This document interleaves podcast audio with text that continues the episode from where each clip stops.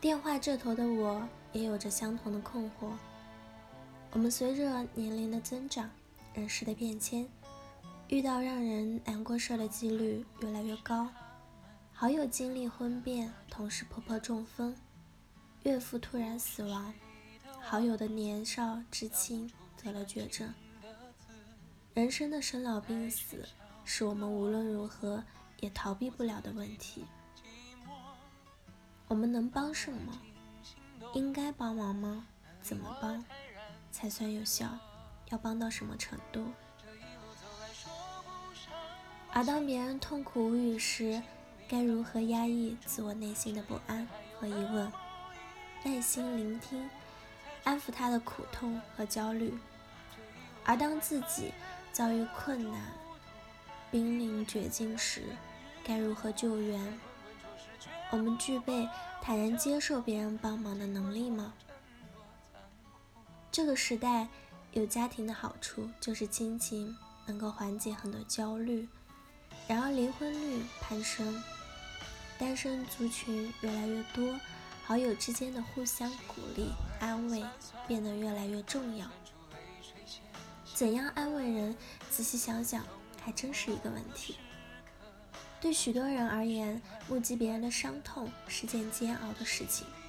人的趋吉避凶本能会使我们想快速解决它，然后获得解脱。有人采取不说，害怕说错话；有的人则是言不由衷，绕了一大圈，还是没有切入重点。总之，害怕自己的不合适表白。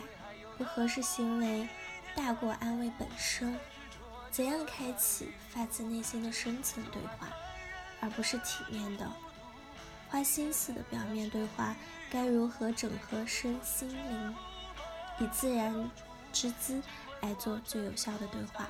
不妨看看专家们怎么说吧。第一，用心聆听，学会停顿。聆听不是保持沉默，而是用心仔细听对方说了什么，没说什么，以及真正的含义。聆听不是急于发表自己的意见、出主意或者发问，通常我们会急于分享自己的故事，或者询问对方的问题，获得事情真相，以为这样就是聆听该有的姿态。然而，聆听。应该是我们用眼、耳、心去听对方的声音，而不要急于了解真相，立刻对事件下结论，这样会造成误会和伤害，好心办坏事儿。正确的方法是找个相对隐蔽、放松的空间，准备一些缓解压力的饮料，有些动人但不吵人的音乐很不错，你们坐的很舒服。开始谈话的氛围是轻松的、私密的，是朋友，不是救世主。帮别人度过难关，不等于将他们从痛苦处境中拯救出来。你不是他的英雄，他也不是你的奴隶。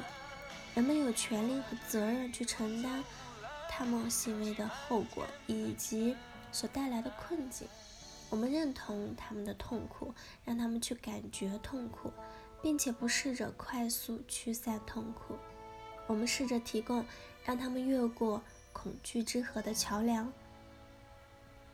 当别人深陷苦痛时，支援他们最基本的法则是允许对方哭泣。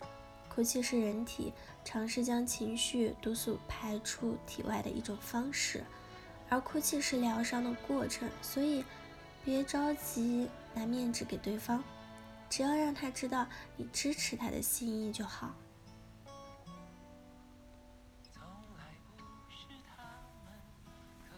感同身受，但不等于他人。面对别人的苦痛，我们时常会想起自己的一些类似的经历，应该找到合适的时机表达，让他觉得这个痛苦。并不只青睐他，曾经也让你痛苦。